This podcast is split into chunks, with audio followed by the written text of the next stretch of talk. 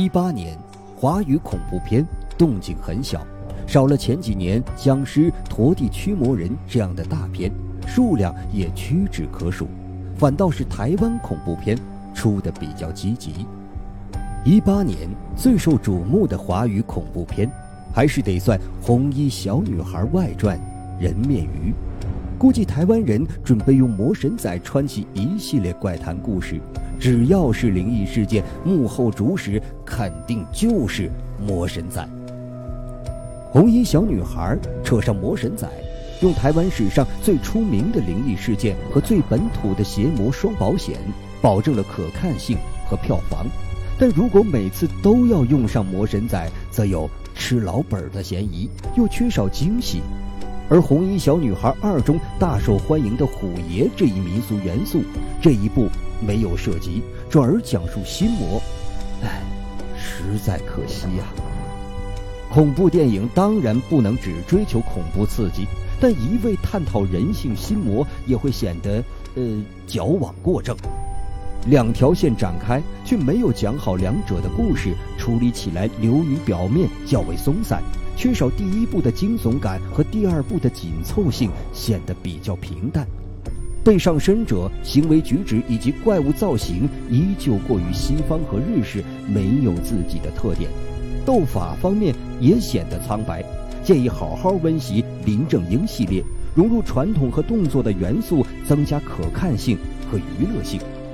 人面鱼这一经典灵异案例，更多成为了标题中的噱头之举。如果没有这个引子，估计在票房上要摔个大跟头。不过，影片结尾时的彩蛋采样了台湾又一经典灵异事件——玉山小飞侠，并联动了前两部的剧情，估计会开启台湾灵异宇宙的样子。另一部台湾恐怖片《纵邪》，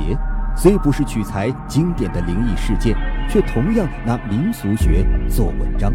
将超度上吊轻生者的仪式送肉粽搬上银幕。故事情节非常简单。上吊自杀的女生将怨念遗留在绳索上，去向霸凌者和背叛者复仇。影片的叙事方式介于恐怖版《我的少女时代》与台湾版《女高怪谈》之间，虽有小清新，却又显得格局太小。有女女之间说翻脸就翻脸的情愫，但情节老套，缺乏新意。再加上可以讨巧时下流行的网络直播和伪纪录片的形式，让整个影片显得章法全乱。虽然送邪在送肉粽仪式和做法驱邪部分比人面鱼要强上不少，但就指导功底而言，则明显生疏不少。所以宋邪就出现了头重脚轻的局面。如果影片能把开头十分钟科普送肉粽仪式扩展开来，大篇幅缩短校园的戏份，定会让影片加分不少。毕竟台湾恐怖片的一大优势就是鬼气森森的民俗学。喜剧恐怖片《切小金家的旅馆》是一部制作特别用心的新人作品。讲述高中生切小金跟同学回到祖父母经营的家族式温泉旅店所发生的一系列故事。影片具备老港片、和风动漫、台式小温情三者元素，融合的挺好。配角比主角抢戏，罗家英的角色甚至回到了周星驰时代量身定制的水准。虽然影片的喜剧元素远大于恐怖元素，但依旧是一八年台湾最好的恐怖片。影片中穿插的大段插科打诨台词，或许不被一些人所接受，觉得有些刻意，但还是顺应了当下快节奏网络人群的喜好。不中特定人群的笑点，不代表这影片就是不成功的。就算我们实在不喜欢抖音的内容，也无法否认它火爆存在的事实。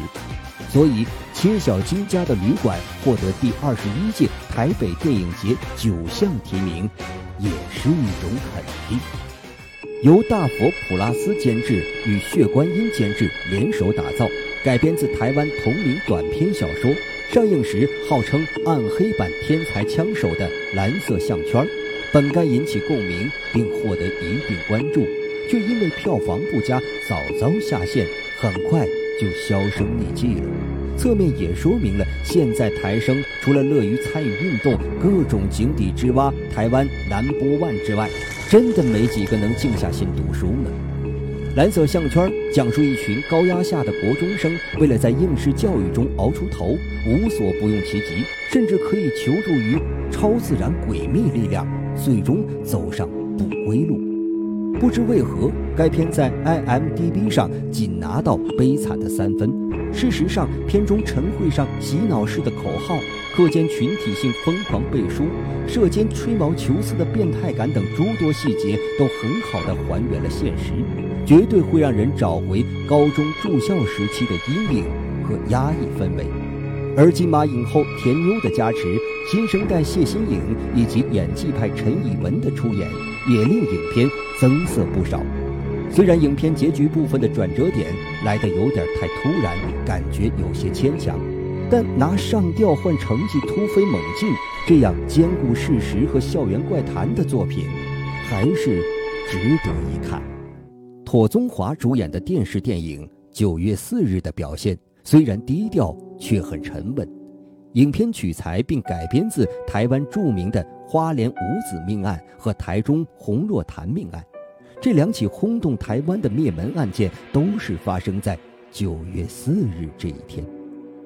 九月四日，讲述男主角遭人设计，为躲债住进花莲一户发生过五子命案的凶宅，用类似鬼哭神嚎这种现租户揭露之前凶杀案的打开方式。而在剧情之中，九月四日着重讨论现代人在压力之下造成行为脱序，最后心魔作怪以及超自然邪灵的影响下酿成惨剧。也许在一些人看来，故事情节很老套，但毕竟这是一部改编作，所以在尊重真实案件的前提下再展开一些创造，依旧非常用心。而凶宅侦办警员自身和家人身上发生的惨案，则让这些灵异案件多了一丝咒怨的感染性。二零一零年的维多利亚一号把香港逆天的房价狠批了一顿，为了拥有一间房，不惜一切代价杀人。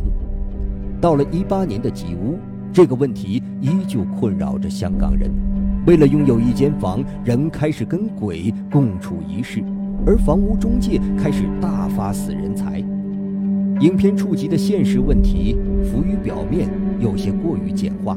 而在恐怖元素方面，同样用大拼盘的方式来组合，惊吓有余，回味不足，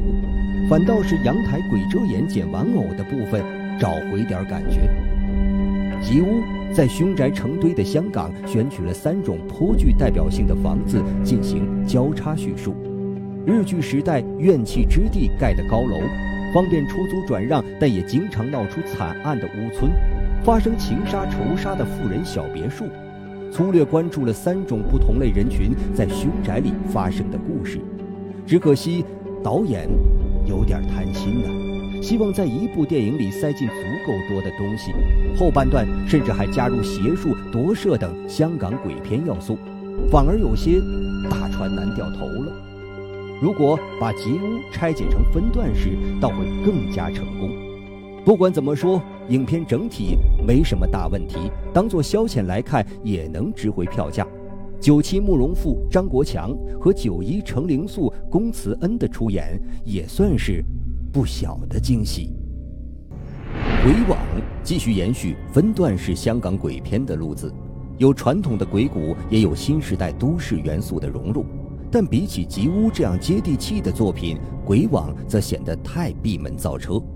第一个故事《好邻居》还算可圈可点，悬疑和恐怖元素虽算不上有多高级，但至少很有可看性。起承转合完整讲好了一个百合姐妹出租房鬼故事，在让人满怀期待接着看下去的时候，就开始泄气了。第二个故事《二重身》。用纹身的主题来玩堕胎替身的港式最爱灵异搭配，只可惜故事本身太弱，就算想玩反转，也难掩饰拖沓的剧情。第三个故事冤有头，本该押宝一般掀起高潮，结果却用了不新鲜的直播鬼屋题材，更要命的是，故事松散，再加一些山寨元素，简直是惨不忍睹啊！